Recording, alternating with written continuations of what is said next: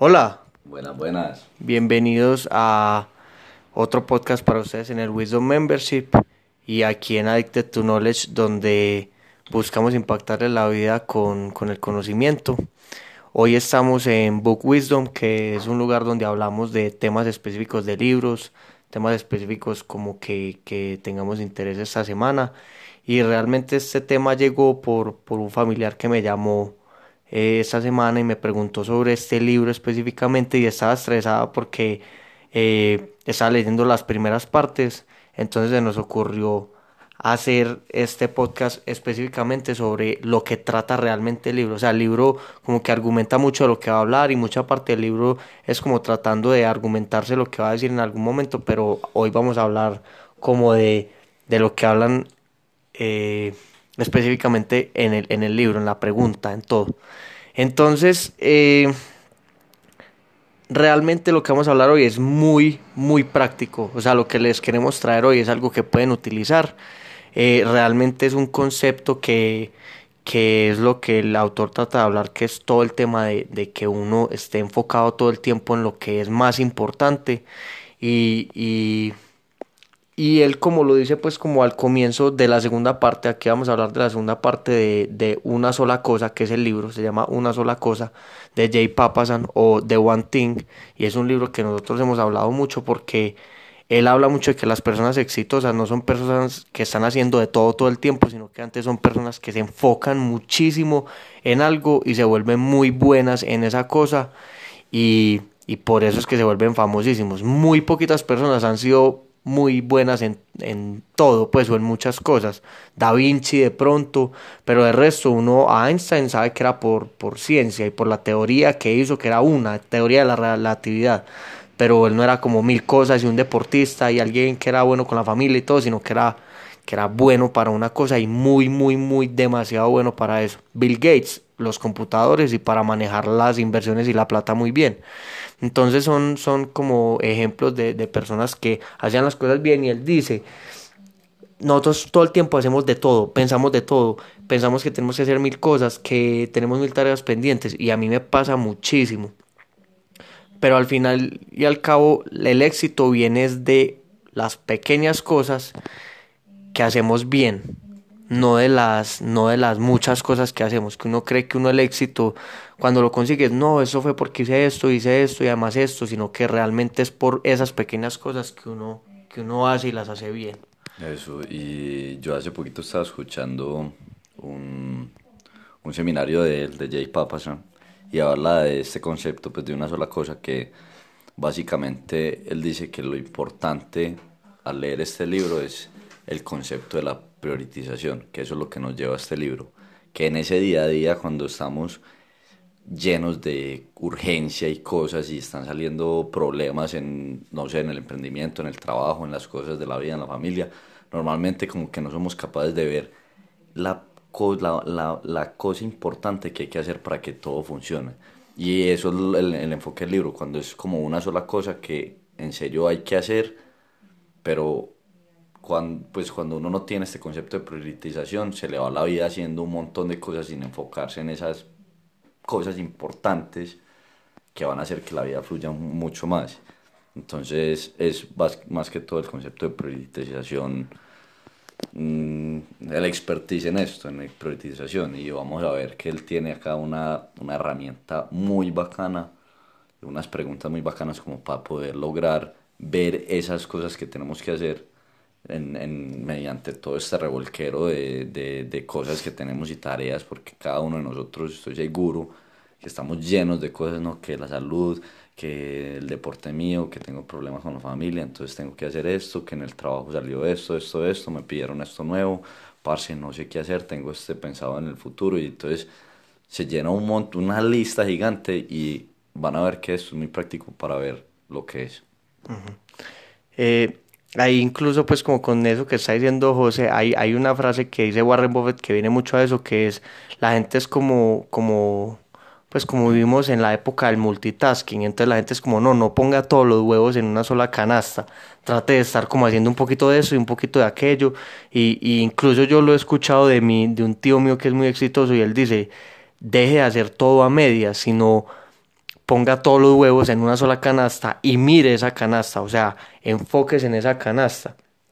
Y, lo que pasa muchas veces con la gente es que tiene un proyecto y lo va a empezar y, no y piensa mil cosas, tiene mil tareas y no, no avanza o ha hecho mil cosas y ha avanzado muy poquito. Es como un ratón que, que, corre de laboratorio, que pues el hámster que corre así en, en esa ruedita que termina cansado, pero al final se baja y no avanzó nada, pero sí sudó. Eso, y ahí eso pasa mucho, es porque allí, yo no sé pues, de dónde salió esto en nuestras vidas, que uno empieza a confundir la actividad con el progreso. Eso lo habla también mucho Warren Buffett y somos totalmente víctimas acá nosotros dos, que uno siente que trabajó todo el día y uno es feliz, parce, trabajé todo el día, pero a la hora de la verdad, si progresaste o no progresaste. Y a veces cuando uno tiene esa priorización, uno dice como, puta, no trabajé tanto, weón. Pero progresó, progresó 10 veces más que hubiera trabajado todo el día como, un, como el ratón que se bajó de la rueda. Entonces, esto, esto le ha servido a algunas personas, a mí me ha servido exagerado. Yo lo uso y les voy a decir cómo lo uso todos los días, pero después de que hablemos de la pregunta, y a algunos amigos de nosotros que nosotros leímos esto en otro grupo que tenemos de, de conocimiento y hablar de libros, también les ha servido mucho para, para como organizar las prioridades de la vida. Entonces, bueno, entonces aquí como para empezar con la pregunta, ellos hablan de que un viaje de mil millas empieza con un paso y, y es como, pero ellos dicen, bueno, pero un viaje, eh, si uno da el paso equivocado, puede terminar dos mil millas alejado del, del objetivo que quería. Entonces, ¿cómo hace uno para saber cuál es ese primer paso y en qué dirección hacerlo y cómo hacerlo bien? Entonces hablan de las preguntas. Esta es la pregunta y les vamos a decir por qué es una pregunta y no una respuesta porque ellos dicen, y Tony Robbins dice mucho, y, y también que he leído Tim Ferriss y mucha gente, es como la calidad de la vida de las personas viene de la calidad de las preguntas que se hacen, no de la calidad de las respuestas que sacan, porque uno todo el tiempo está buscando respuestas, pero aquí lo que ellos dicen es, no, saque la mejor pregunta que va a haber que cuando se haga esa pregunta, que es excelente, usted va a salir con preguntas muy buenas. Y hay alguien, no me acuerdo cuál es la frase, que se juzgue a las personas no por sus respuestas, sino por sus preguntas. Entonces es uno volverse un experto en las preguntas y esa es una pregunta que les puede ayudar mucho a eso de la priorización, que es algo que, que por ejemplo, yo lo hago mucho de poner en orden, José lo hace mucho de hacerse esta pregunta específica y les puede servir muchísimo. Algo que me pasaba a mí, por ejemplo, antes de irme de la casa de mis papás. Antes de irme yo trabajaba de 4 de la mañana a 6 de la tarde full. Hoy trabajo puede que hasta menos, pero logramos mucho más porque priorizamos. Antes hacíamos de todo, terminábamos cansados y nosotros hemos, nos hemos puesto a todo ese trabajo que nosotros hemos hecho en ese tiempo y hay un montón de cosas que hicimos que no tenían sentido, que no utilizamos sino, no, que nunca vamos a utilizar, nunca. Entonces es como tenerlo en cuenta. Bueno, y ahora sí vamos a la pregunta. Esa pregunta de una calidad grande y es a lo que viene el libro al final. Y es, ¿cuál es la única cosa que puedo hacer que cuando la haga todo lo otro va a ser menos importante o innecesario? La voy a repetir, ¿cuál es la única cosa que puedo hacer la cual al hacerla todo lo otro va a ser menos importante o innecesario. Entonces, esa pregunta es la que ellos dicen que uno se debe hacer constantemente en cada una de las áreas que uno tiene, no solamente en el trabajo, no solamente en el deporte, en todo, uno estar constantemente haciéndose y con los objetivos que uno tiene. Entonces, eh, aquí lo que hacen es dividir la, la pregunta como en tres partes. Entonces, la primera parte es, ¿cuál es la única cosa que puedo hacer? Entonces, ahí es primero es cuál es la única cosa, es una sola cosa, porque hay gente que es como, mm, tengo que hacer esto, esto, esto y después esto. No, no, no, no, no. ¿Cuál es la única cosa que puedo hacer? Y, ahí es puedo hacer porque no es podría hacer o debería hacer o debería mandar a hacer o no sé qué, sino puedo hacer, que uno pueda hacer, no, porque uno muchas veces es como que tiene una tarea que tiene que hacer. A mí me pasa mucho, yo tengo una tarea que es, eh, no sé, sacar tarjeta de crédito. Y es como, no es específica, no es como ir al banco, preguntar cómo sacar una tarjeta de crédito, no sé qué. Pues uno muchas veces como que tiene una tarea que lo tiene uno estancado. Entonces, que uno pueda hacer Esa es la primera parte. La segunda es la cual al hacerla, o sea, eso quiere decir que esa pregunta tiene que lograr algo del otro lado, que cuando uno la haga pase algo. Y la tercera parte es que todo lo otro que tengo que hacer sea innecesario o menos importante. Entonces, ¿eso qué quiere decir? Hay muchas cosas que uno puede hacer. Y hay muchas únicas cosas que uno puede hacer, pero solamente hay una cosa que haga que todo lo otro sea innecesario o menos importante. Solo hay uno, que es ese primer dominó que uno tumba para poder tumbar todos los, toda la otra fila que uno tiene para hacer. Es ese primer dominó y escoger ese dominó muy bien. Entonces uno empezar el día con esa pregunta, con esa pregunta, con esas tres cosas, teniendo esas tres cosas en, en cuenta. Que sea una única cosa que uno pueda hacer, la cual al hacerla, todo lo otro se vuelva innecesario o menos importante.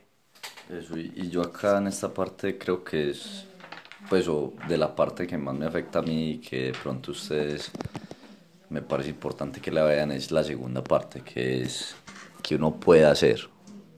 Porque muchas veces nos quedamos en el día a día o sabemos lo que tenemos que hacer, pero somos como, parce, si yo solamente pudiera hacer una cosa, haría esto. Es como, pero lo puede hacer no, no lo puedo hacer, entonces por eso no se hace. Entonces como que, en serio, eso suena tan, tan huevón, en serio, a mí me parece que suena muy huevón, pero piénsenlo, muchas veces nosotros nos estancamos porque empezamos por las cosas que no podemos hacer todavía, en vez de pensar en la primera cosa que uno puede hacer para llegar a la, esa segunda cosa que uno debería hacer. ¿cierto? Es como esa prioridad número uno para que se le libere el segundo dominó y el tercer dominó y el cuarto dominó. Entonces, esa pregunta es muy importante para uno poder en serio encontrar como esa prioridad en las cosas que uno quiere hacer. Pero sigamos con la pregunta como para uno apalancarse y saberla hacer, porque hay una parte acá muy, muy importante que que me gusta mucho porque a veces uno es o poco específico o como o se pone metas muy chiquitas y acá nos ayudan a, apalancar esta pregunta a, a, ser más efectivo con ella. Entonces, aquí lo que dicen es que uno debe hacerse la pregunta diario y casi que todo el día uno tener como de, alguna manera tener recordatorios que uno constantemente se esté haciendo, no sé, al principio del día, en el mediodía y casi que al final del día. Uno hace esa pregunta varias veces y en las diferentes cosas que esté haciendo eh, para poder estar haciendo la única cosa más importante en, en, en cada momento del día. Y eh, lo que dice José es como que si uno se hace esta pregunta y no le mete nada específico, pues como que nada de verdad ambicioso y específico, porque si uno se hace esta pregunta solamente así como se las dijimos, es como que hay varias cosas que uno podría estar haciendo, pero ya digamos que lo vamos a poner en la parte de, empresa, digamos que uno está en la empresa, uno está en la parte de las ventas, y ellos dicen, apalanque esta pregunta, póngase metas grandes y específicas. Entonces les voy a explicar qué significa eso ellos hacen como una matriz, como hay cuatro categorías de, de, uno ponerse como unas metas. Entonces una meta puede ser pequeña y, amplia, por ejemplo, que es cómo puedo hacer para incrementar mis ventas. Eso pues no dice nada, realmente no, no especificó qué, y es incrementar ventas. Incrementar ventas puede ser incrementar 1%, eso es ya pensando en pequeño y siendo demasiado amplio, ¿cierto?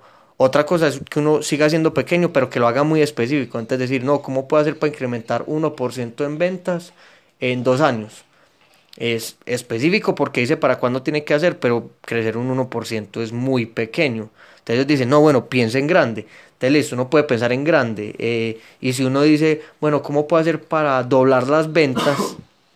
Y solamente dice para doblar las ventas, es muy amplio porque uno puede doblar las ventas en 10 años pues como que no, no le exige a uno algo, una, una respuesta buena. Entonces ellos dicen, no, sea grande y específico, o sea, sea ambicioso en las preguntas y sea específico. ¿Cómo puedo hacer para doblarlas o lo voy a meter en la pregunta?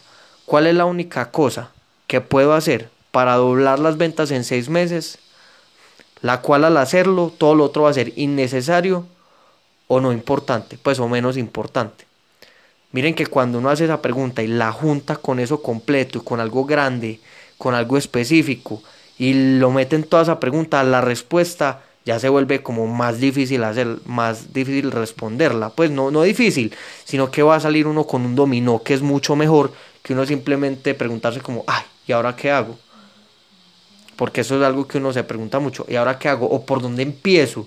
Tengo mil tareas, ¿por dónde empiezo? Entonces esta pregunta nos puede ayudar muchísimo, muchísimo a eso. Eso, y acá viene una parte que es muy importante y nosotros quisimos añadirlo acá, que es en la parte de pensar en grande. Y es un tema que habla de, del terreno de las posibilidades de, los, de las cosas que uno piensa, porque muchas veces a nosotros, no sé por qué, no, no, nos, no nos acostumbran a creer en nuestros pensamientos grandes. Es como que nos tumban eso, como yo voy a ser el mejor jugador de la NBA marica, el 1% solamente lo hace, ¿no? Entonces se vuelven, son como sueños, como deseos solamente, y en verdad no lo creemos. Y es importantísimo esta parte cuando uno se hace esta pregunta y ser grande y específico, y en la parte de grande me estoy refiriendo a esta parte, que lo llevemos al, hasta al reino de las posibilidades de nosotros. Pues así lo dicen y soné demasiado cursi, al reino de las posibilidades. Me disculpan, me disculpan, total. no, pero lo que me refiero es que muchas veces, y si nos escuchamos, a veces somos como, ah, parce, ojalá yo tuviera demasiada plata, ojalá yo tuviera mi empresa, ojalá tan, ojalá. Ese ojalá es que estamos soñando sobre nuestras cosas que deseamos, ¿cierto? Y lo que tenemos que hacer es, todas esas cosas que tenemos en ese, en ese pensamiento de ojalá, es en serio pensarlo y a mí me ha ayudado mucho es ver Parce, si, si este man lo hizo, ya es real. Yo, ¿por qué no lo puedo hacer? Y traerlo al reino de las posibilidades, porque cuando nosotros decimos, parce, yo creo que puedo llegar a hacer eso, puede que sea muy difícil, pero cuando estamos en el reino de las posibilidades, cuando creemos en esa cosa grande, ahí sí vamos a actuar sobre ese deseo grande que tenemos, que es muy importante para esta parte de pensar en grande, ¿cierto? y, poder añadirle esto a la pregunta para apalancarla todavía más, porque normalmente somos muy titubeadores en los sueños por falta de confianza en nosotros o lo que sea. Hay algunos que ustedes de pronto sueñan mucho, pero lo tienen que traer a la parte del, del creer, pues. Hoy yo viendo una, una conferencia de Tim Ferriss, que la pueden buscar en YouTube, que se llama Fear Setting, eh, es un TED, pues una charla TED que se llama Fear Setting de Tim Ferriss. Entonces él dice que, ¿será que hay alguien menos inteligente o menos motivado que yo que ya haya hecho esto que me estoy preguntando? Pues como uno hacerse esa, esa pregunta, como pues estoy seguro que alguien menos inteligente que yo o que tenía menos motivación de la que yo tengo en este momento, que, que ha logrado lo que yo me estoy soñando en este momento. Eh, y ya, y ya pues como para terminar, eh, invitarlos a hacer una cosa que se hace mucho en mercadeo, que nosotros incluso el, primer paso que nosotros damos con un cliente es una cosa que se llama benchmark y es uno ver qué, está haciendo la otra gente, qué están haciendo los referentes, qué ha hecho la gente en el pasado. Entonces aquí es invitarlos mucho a la parte de leer.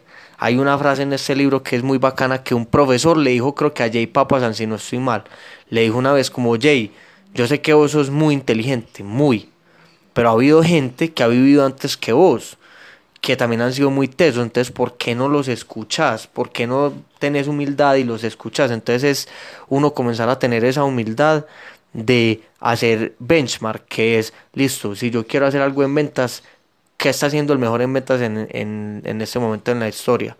Eh, que, han escrito las mejores personas de ventas sobre las ventas. ¿Qué, qué, qué dicen ellos? Y esa es la primera parte. Creo que ya lo había, hecho, lo había dicho en otro podcast. A mí me pasa mucho que yo al leer, yo mismo soy el que me pongo el techo, porque yo digo, ah, no, esa persona dice esto de las ventas, entonces así es y nunca voy a poder ser mejor que eso. Y es hacer el benchmark, pero uno basado en lo que ha hecho esa persona, como usar ese conocimiento, como dijo uno de nuestros mentores en estos días, usarlo como una plataforma para uno impulsarse hacia la luna no como un techo de eso es lo que dice la gente, entonces tiene que ser así, así, así, sino Ellos dicen esto, voy a utilizar todo ese conocimiento para hacerlo a mi manera y juntar todos los conocimientos y hacerlo mucho mejor que ellos. Entonces, eso, eso es algo que, que les quería agregar ahí. Eso, yo ya quería agregar otra cosita al final, que es lo que les digo, que a veces uno, pues o lo que me pasó a mí con este libro fue que uno lee la pregunta y, las tres fases de la pregunta y grande y específico y uno como que dice, uy, como que demasiadas reglas para uno preguntarse eso y puede que, que sea maluco. Lo ideal es que uno la empiece a hacer como lo dice él, porque en serio uno encuentra esa prioridad perfecta, pues entre comillas perfecta, para uno en serio tomar el dominio que es y arrancar las cosas. Pero yo diría que lo perfecto es enemigo de lo bueno y yo soy el que más sufro de esto, entonces por eso se los digo, que es como empiecen a hacer la pregunta.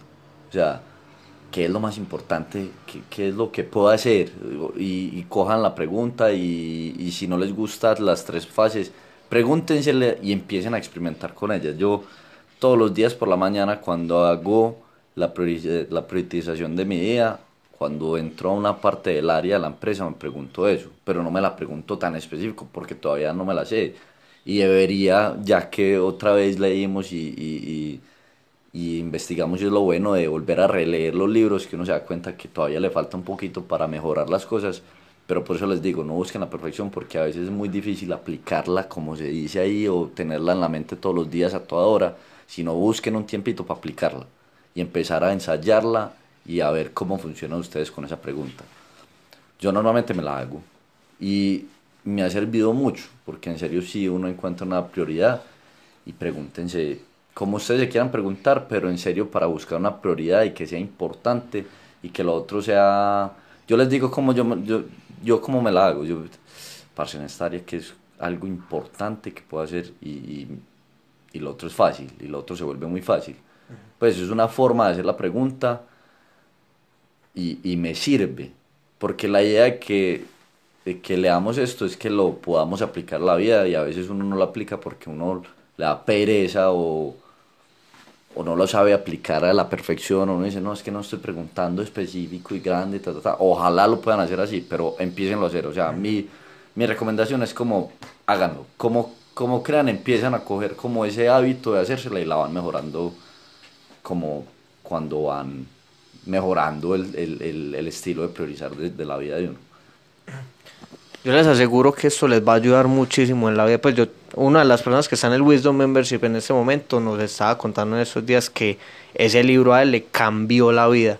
Le cambió la vida totalmente porque le organizó mucho la cabeza.